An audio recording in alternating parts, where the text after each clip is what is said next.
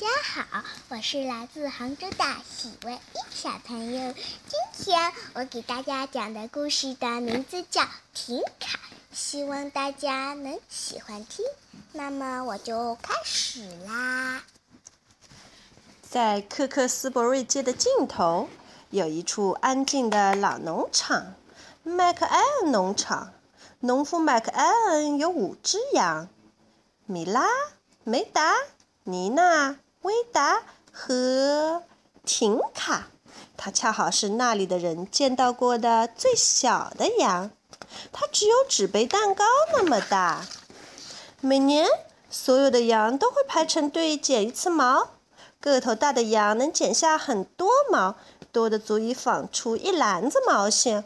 可是，把婷卡身上剪下来的毛纺成线，只够给一只仓鼠织件小毛衣。或是做个鸡蛋保温罩。晚上，羊儿们要睡觉了，所有的羊都一块躺在他们的干草床上，除了停卡，它睡在谷仓角落里自己的小床上。我可以和你们一起睡在一起吗？停卡恳求道。我。不行，小婷卡，你实在太小了，我们肯定会挤着你的。别的羊这么回答他。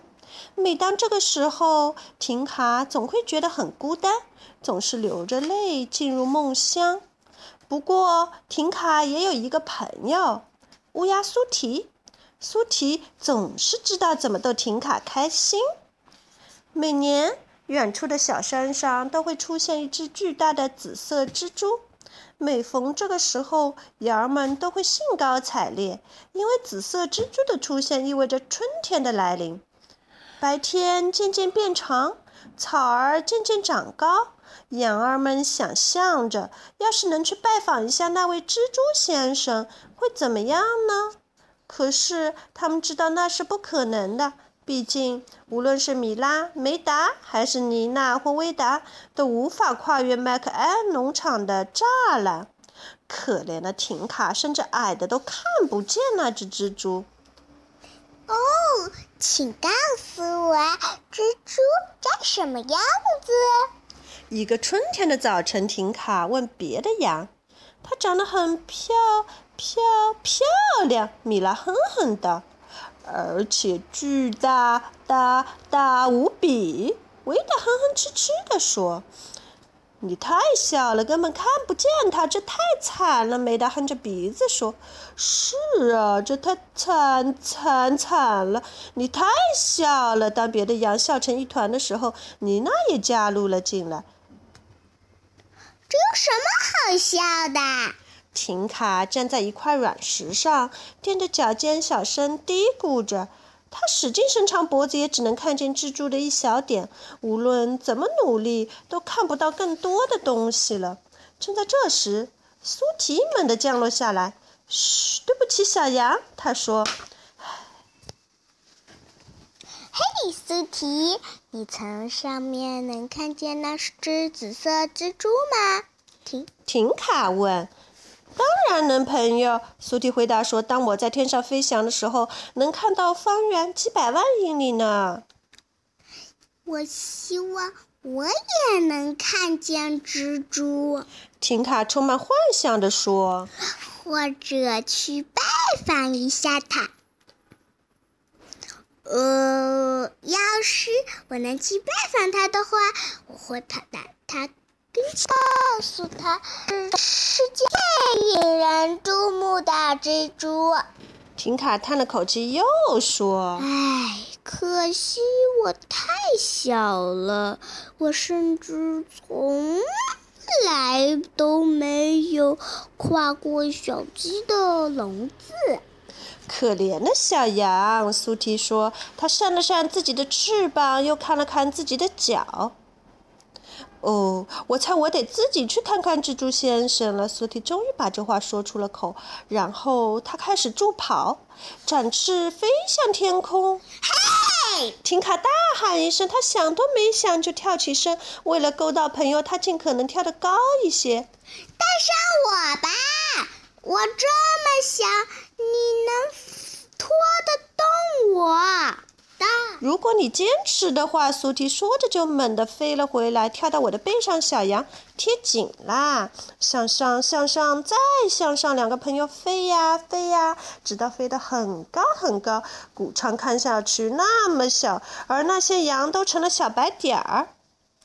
田野在他们的眼前铺展开来，就像停卡床上的被褥。停卡尖叫着：“我觉得自己比……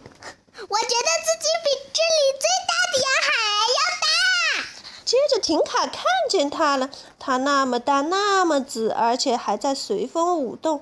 婷卡的身下就是那只蜘蛛。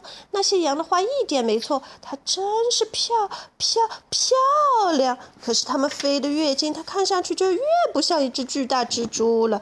它看上去更像是成千上万朵数也数不清的小花。苏提恰好降落在紫色花丛的中央，那里真正甜美的花香，引得成群的蜜蜂在花丛中飞来飞去。嘿，这根本不是蜘蛛！婷卡大叫：“等我回去告诉那些笨羊们！”别的羊回到谷仓后，开始寻思婷卡到哪儿去了。瞧，他的小巢是空的。米拉惊讶地发现，他可能出出出走了。没大猜测。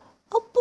但愿他不是因为我说过的话才出走的。维达嘟囔了一句：“从来没没没人把你的话当真。”妮娜小声地说。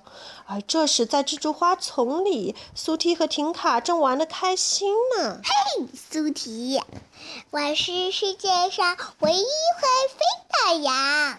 婷卡笑着说：“玩了一整天，婷卡开始觉得累了。”没问，我该回家了。他说：“没问题，小羊。”苏提同意了。苏提做了精巧的紫色花冠，送给婷卡，贝吉，他又一次出发了。当他们飞过像被褥一样的田野时，婷卡意识到自己是多么的希望回到那张舒适的小床上去啊！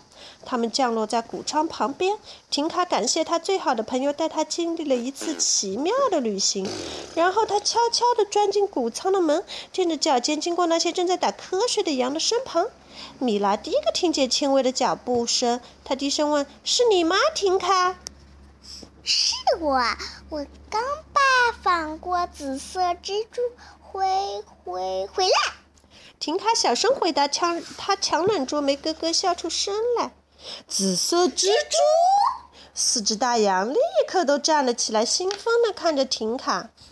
你到底是怎么去那里的？它可怕吗？你干嘛不过来和我们睡在一起，然后把一切都告诉我们？我们会小心的，不会挤着你的。可是婷卡只是笑了笑，礼貌地说：“明早我都会告诉你们的。”然后他朝着谷仓里那个自己的角落走去。他的小床又温暖又舒服，是天底下最好的。这里完全属于他自己。谢谢大家，我的故事讲完啦。现在我给大家背一首诗，名字叫《春晓》。千年不觉晓，处处闻啼鸟。夜来风雨声。花落知多少？谢谢大家，晚安。